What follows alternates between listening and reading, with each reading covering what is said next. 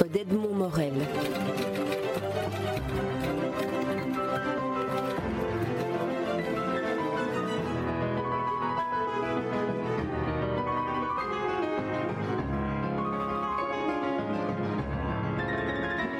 Véronique Biefno, vous publiez votre premier roman, Comme des larmes sous la pluie, aux éditions Héloïse d'Ormesson, dans une collection qui s'appelle Les sentiments de, l'autre. Alors peut-être tout d'abord deux mots sur un premier roman chez une éditrice comme Héloïse d'Ormesson. Ça, se passe comment? Vous envoyez votre manuscrit et, le miracle se produit? Euh, Oui, on peut parler de miracle, mais ça s'est pas produit comme ça. Euh, j'ai écrit ce roman en n'imaginant pas une seconde qu'il allait être publié. D'abord, je n'imaginais pas que j'allais le terminer. Hein. Je l'ai commencé en me disant, euh, voilà un exercice euh, que j'ai fort envie de faire et que plusieurs personnes me poussent à faire, me disant, tu écris tellement bien, nanana. Hein. bon, voilà. pourquoi ne ferais-tu pas un roman? Et je l'ai commencé en me disant, je vais canner après dix pages. Et puis, non seulement ça n'a pas été le cas, mais que du contraire, le plaisir a été, a été grandissant. Donc ce, roman a pris corps, euh, je, m'y suis de plus en plus engagée, passionnée, mais je ne savais pas où j'allais parce que je, euh, n'avais aucune pratique du milieu euh, de l'édition, aucune, aucune, et aucun contact privilégié d'aucune sorte. Donc j'ai écrit cette histoire, et puis quand elle a été terminée, je l'ai bien, bien sûr donné à lire à mes proches. Euh, qui ont trouvé ça formidable. Mais bon, ça n'est pas forcément toujours très très. Les proches ne sont pas toujours objectifs. Non, pas hein. toujours. Donc je me suis dit bon, enfin c'est déjà bien parce qu'ils auraient aussi pu, pu, me dire oui, enfin bon, allez, retourne à la peinture, hein, parce que je, mm. puisque je, je, peins aussi à côté. Euh, mais ça n'a pas été le cas. Ils étaient hyper enthousiastes. Je me suis dit, bon, alors je vais franchir un cap supplémentaire. À l'époque, je jouais euh, dans Dieu du carnage de Yasmina Reza au théâtre public. Et j'ai donc apporté un soir euh, de, représentation, j'ai apporté mon petit manuscrit, enfin pas si petit que ça hein, quand même finalement, bref mon manuscrit, euh, à Michel Cassen-Ellenbogen, le, le, directeur du public, qui l'a lu et qui m'a dit mais c'est formidable. Je dis waouh, donc ça va, on a, on a dépassé le cercle familial. il me dit mais tu dois, ça doit être édité, ça. Je dis écoute Michel, c'est chouette, mais moi je connais personne et tout. Il me dit oui, mais peut-être que je suis pas très objectif parce que je te connais. On va faire Michel Cassanellenbogen est un businessman à la base, enfin à la base, aussi un businessman. Et donc, il m'a proposé une chose complètement euh, stressante mais très efficace. Euh, il m'a dit on va en faire des photocopies, on va les distribuer à des spectateurs pour qu'ils les lisent à l'aveugle. Donc, des spectateurs, une cinquantaine, ont reçu un exemplaire sans savoir qui l'avait écrit accompagné d'un questionnaire très très précis euh, avec des, des voilà des, des, cases à remplir. Vous avez aimé énormément, beaucoup, mmh. pas mal, enfin bon, ce genre de choses. Une sorte de comité de lecture de 50 spectateurs et à l'aveugle quoi. Bon. Alors j'ai trouvé que c'était une excellente idée, mais mais absolument euh, angoissante parce que ces gens n'ayant aucune pression. Hein, euh, pouvaient évidemment répondre tout ce qu'ils voulaient. Alors, quand je venais au théâtre jouer, j'avais euh, tous les jours un ou deux questionnaires qui revenaient et j'ouvrais les enveloppes avec appréhension. Et puis tout, tout était positif, voire très très positif. Donc, bon. Alors il y a eu deux, sur les 50, il y a eu deux qui étaient un tout petit peu moins euh, enthousiastes en disant le sujet est peut-être un peu difficile pour un large public. Néanmoins, le, moi je ne m'attendais mais pas le moins du monde à ce type de retour. Je pensais avoir, voilà, je sais pas moi, 10% de gens qui allaient trouver ça bien, 25% euh, qui allaient trouver ça pas mal, 10 qui allaient pas du tout aimer. Enfin, je pensais plutôt qu'on allait être là-dedans. Puis on n'était pas du tout là-dedans. On était vraiment dans une espèce de d'enthousiasme. Et, euh, et donc, semble dire, parce que d'ailleurs de toute façon je ne connaissais pas ni Maria ni Mark Philipson à l'époque, parce que ça remonte quand même à un an et demi maintenant, euh, Michel a donné à Marianne, la libraire. Ah, Marianne qui est la libraire de Filigrane, parce que bon, pour ceux qui n'habitent pas à Bruxelles et qui ne connaissent pas, donc Marc Philipson est l'animateur de la librairie Filigrane et Marianne est sa libraire principale en littérature. C'est celle que l'on consulte tout le temps. Voilà, euh, qui était un petit peu la référence. Voilà, Mais, je, ne savais, je ne savais pas. Michel donc lui a donné un, un manuscrit, Marianne l'a aimé, l'a donné à Marc Philipson. Il était question à ce moment-là que je signe ailleurs, en Belgique.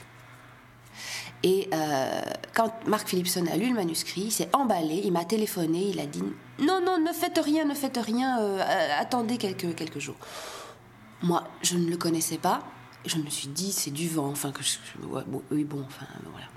Je n'attendais rien de ça, Et deux jours plus tard, il me dit euh, Écoutez, vous allez recevoir probablement un coup de fil de Paris. Euh, les éditions Héloïse d'Ormesson sont très très intéressées par votre manuscrit.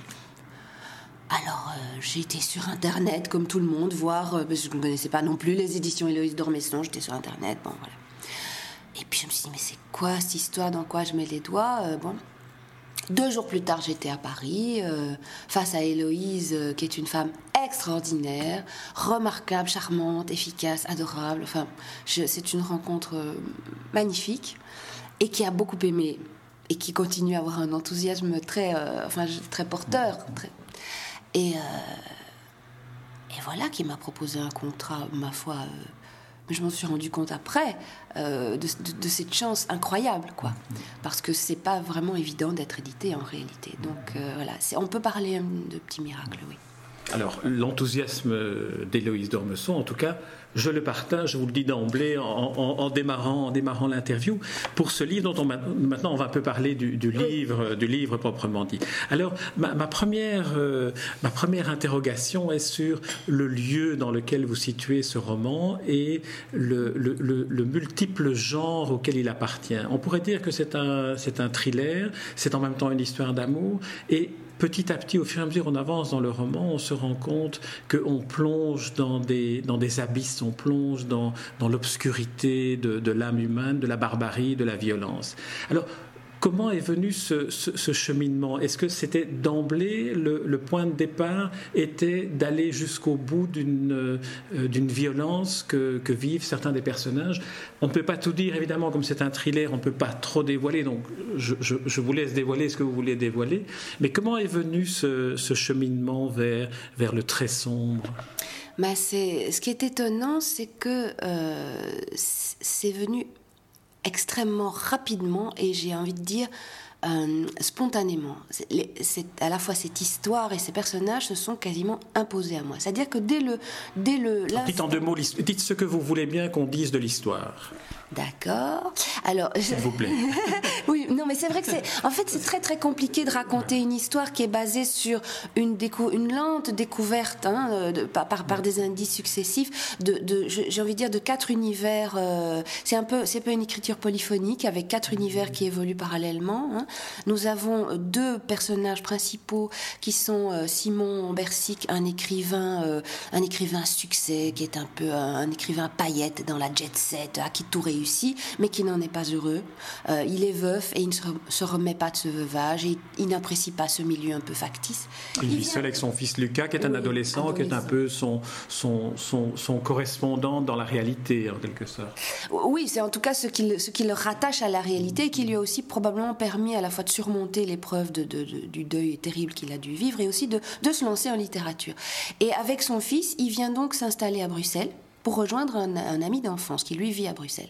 Cet ami d'enfance, lui, vit euh, parallèlement à ça la petite, la, petite vie tranquille de la famille lambda, euh, avec les petits bonheurs du quotidien, les petites fêtes, les repas de famille, les dimanches, Noël, Pâques, etc. Donc, euh, ils, servent, cette petite famille sert un peu de contrepoint à tout ce qui se passe autour et qui est beaucoup plus, beaucoup plus extrême et parfois très violent ou très romanesque. à côté de ça, nous avons un personnage très énigmatique qui est une jeune femme euh, extrêmement intériorisée, qui ne sait pas y faire avec le monde, qui ne sait pas y faire avec les gens, euh, qui est très belle, qui suscite des regards euh, et des attentions qu'elle ne sait pas gérer, parce que voilà.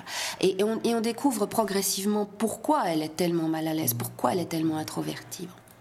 Puis nous avons un, quatrième niveau, une, quatrième histoire en parallèle, qui est une petite voix dans la nuit, dont on comprend qu'elle est celle assez rapidement qu'elle est celle d'un enfant, qu'il est séquestré mais on ne sait pas où, quoi, comment, pourquoi. Bon.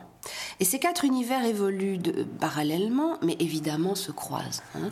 Il y a une histoire d'amour qui, d'amour pas évidente, pas du tout évidente, qui va se, tramer entre Simon et Naël, donc les deux personnages principaux.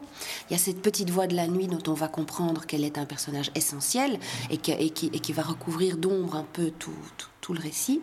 Euh, et puis c'est une, c'est surtout une quête euh, de la part de Naël, euh, une quête. Naël qui est cette jeune femme très jolie, très belle que vous n'aviez pas nommée. Oui, Naël qui, qui, qui voilà, qui, qui, est un personnage complètement mystérieux. étrange et décalée, je dirais, décalée. Et on, découvre progressivement pourquoi elle est comme ça, et on découvre, on, comprend que cette histoire est un peu sa quête à elle, sa quête de trouver je ne dirais même pas de retrouver une identité, parce que bon, il y a une, question d'amnésie, etc., mais de trouver une identité, parce qu'elle n'a jamais pu se construire à cause d'un passé très lourd que l'on découvre au fur et à mesure. Simon, euh, complètement fasciné par cet inconnu qu'il croise euh, dans le métro, euh, va accompagner cette quête et va faire des choses incroyables pour, pour l'aider à, en, sortir.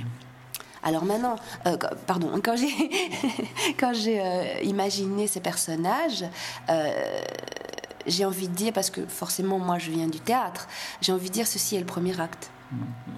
Oui, voilà, voilà, exactement. Alors, le premier acte se situe aussi on a situé, on a planté les personnages, on n'a pas encore planté le décor. Et le décor est important, je pense. Il n'est pas choisi innocemment, c'est pour l'essentiel, c'est Bruxelles. Il y a un ou deux épisodes à, Dublin, mais qui sont vraiment des épisodes de, ah transition. Euh, c'est Bruxelles qui est vraiment dans, le. En quoi Bruxelles est pour vous une ville romanesque? Parce qu'on la voit très peu dans les, dans les romans. Oui. Euh, dans un premier temps, j'avais envie de, euh, de pouvoir m'échapper d'un réel trop concret chez mes personnages, c'est-à-dire pouvoir leur donner une dimension euh, parfois mythologique, hein, on, touche au mythologique. Et pour pouvoir faire ça, je voulais en opposition les mettre dans un contexte très concret et très réel, et pas dans une ville quelconque où peut-être il y aurait ça ou ça. Non, je, voulais les situer vraiment dans un univers réaliste.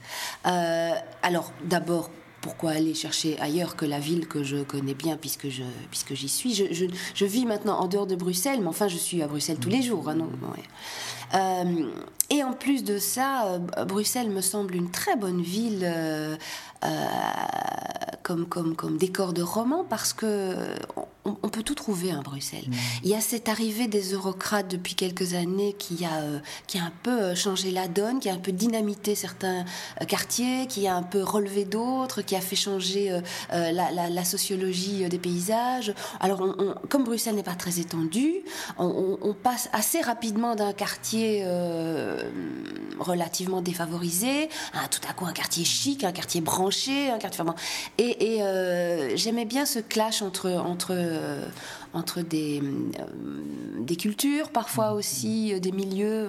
je, trouvais ça intéressant.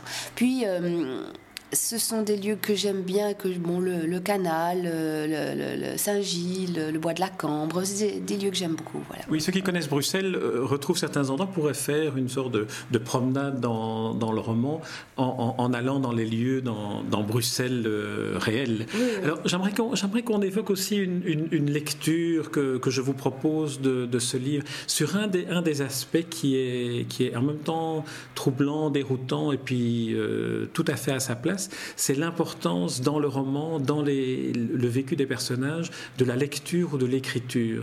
Ceux qui sont attentifs d'ailleurs pourront faire une sorte de prolongement sur Internet, mais on, ne le dira pas puisqu'il doit aller jusqu'au bout du livre pour trouver un accès inattendu et, très émouvant dans, un, des, chapitres du, livre. Alors le, livre et l'écriture, Simon, le personnage principal, est romancier. Euh, Naël trouve une sorte euh, oubli euh, du monde réel et de refuge dans la lecture.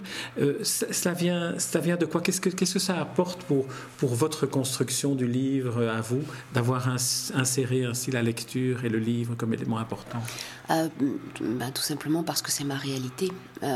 j'étais, j'ai été une enfant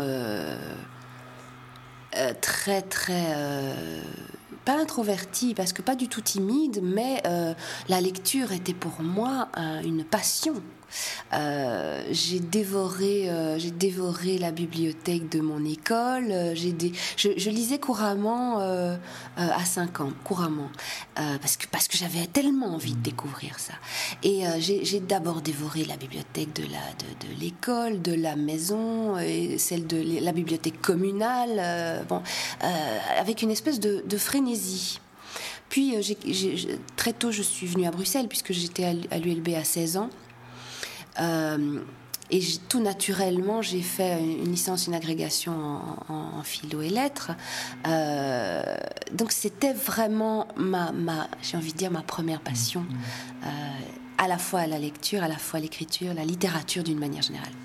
Mais d'abord, il y a un phénomène bien connu, je pense, pour les gens qui font ce type de parcours très classique, c'est que on est un peu tétanisé, quoi. Quand je suis sortie de l'UNIF, j'écrivais, mais d'abord, ce qu'on écrit à 20 ans est en général euh, très nombriliste. Donc, fondamentalement peu intéressant. Enfin, c'est mon point de vue. Mais si je parlais du rôle du livre dans le roman pour les personnages, ah du rôle de l'écriture pour les personnages, comment, comment est-ce que c'est, ça, vous est venu de, donner ce rôle? Parce que un des enfants, euh, son cahier d'adolescent et d'enfant joue un rôle euh, fondamental. Il y a un livre de contes et de rimes qui, qui est une sorte de la seule lumière qu'il y a dans, dans, dans l'obscurité, dans les ténèbres. Mm-hmm. Oui, bah oui, c'est, voilà, c'est parce que c'est le cas pour moi. Enfin, je la, lecture est pour moi un moment euh, quasi obligatoire de la journée. Les lectures, j'ai envie de dire, parce qu'il y a différents types de lectures. Hein, euh, mais, mais cette lecture euh, là aussi, c'est-à-dire une lecture de détente qui permet de, de voilà, de passer du peut-être des soucis du quotidien, des contraintes à soi un univers propre, intime. Euh, et, et, je trouve que la lecture, plus encore que euh, le cinéma ou le théâtre, permettent ça, parce qu'effectivement, euh, c'est un des slogans de filigrane, faites-vous un film, achetez un livre.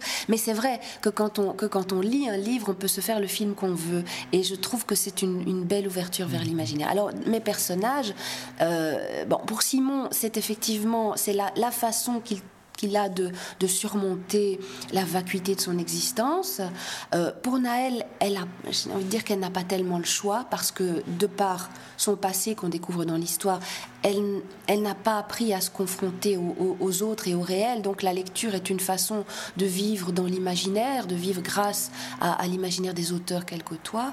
Euh, quant à ce, journal intime, qui effectivement est renvoyé en, bas de chapitre vers un site internet, euh, je suis très contente que, vous, que l'ayez euh, pointé parce que... J'étais voir le site aussi et c'est un, une, une dimension aussi inattendue qu'émouvante. Je trouve, euh, je suis, enfin, je suis très, je suis très contente que vous le disiez parce que bon, c'est un, c'est un journal, oui, c'est un journal intime qui a traversé les âges et c'est un témoignage. Un peu comme si un réel virtuel revenait accompagner le lecteur. C'est, vertigineux comme sensation. Ah oui, oui, je, je, je, voulais faire cette petite mise en abîme et euh, j'espère que que vous ne serez pas le seul à voir ce petit, euh, ce, petit renvoi à ce site internet parce que c'est, je pense qu'il en vaut la peine effectivement. en tout cas, je ne dévoilerai pas euh, où il se trouve dans le livre, ce qui obligera les lecteurs à, lire euh, jusqu'au bout votre livre. Alors il y a une autre dimension qui est la musique. Euh, le, votre personnage principal, Simon, écoute en, presque en boucle l'adagio de Samuel Barber. Alors c'est un, c'est un morceau musical qui est un peu particulier parce que c'est lui qui accompagne tous les grands événements funéraires aux États-Unis. C'est une sorte de musique officielle des grandes célébrations funéraires. Et euh, il est aussi une musique de film, de film Platoon d'Oliver Stone. En l'écoutant, on se rend compte qu'il a peut-être dû accompagner l'écrivain que vous êtes aussi. Ah, non, honnêtement, non. Ah Mais c'est une musique qui, que j'ai toujours trouvée extrêmement porteuse d'émotions, de, mais d'une d'une certaine, et je, l'aime beaucoup, la question n'est pas là, mais d'une certaine complaisance dans la mélancolie, si je puis dire. Euh, c'est amusant parce que j'en parlais il y a deux jours avec euh, un de mes fils euh, adolescents, et l'adolescence est vraiment la période où on découvre ce type de sentiment, je pense. où il, rentrait de l'école et, je lui dis ça va je trouvais qu'il avait un petit peu l'air un peu sombre et il me dit mais oui maman ça va pourquoi tu me demandes? Je pour rien je sais pas tu as l'air un peu contrarié et il me dit non non non non ça va puis revient près de moi dix minutes plus tard, il me dit ça va, tu sais maman, t'inquiète pas, j'étais juste un peu euh, comme ça, un peu, un peu mélancolique euh, à cause de la musique que j'écoutais. Et, euh, je dis bah, écoute, oui, bon, bah, c'est pas grave du tout, hein, c'est pas, c'est pas, voilà, c'est pas, pas dérangeant d'être de temps en temps un petit peu mélancolique. Il me dit non, c'est même, c'est même assez agréable. Ah, j'ai dit oui, ne t'y complais pas. Mais c'est vrai que ce, voilà, il y, a des moments dans la vie où on a envie un petit peu d'aller, voilà, d'aller chercher ses émotions, euh, euh, pas, là où ça fait mal, mais là où, là où ça vibre, euh, où ça mène presque les larmes aux yeux. Et mon, mon personnage, le personnage de Simon, à cette période de sa vie où il se passe un peu ce, morceau en boucle, il est un peu là-dedans, c'est-à-dire il est, il est hors du réel.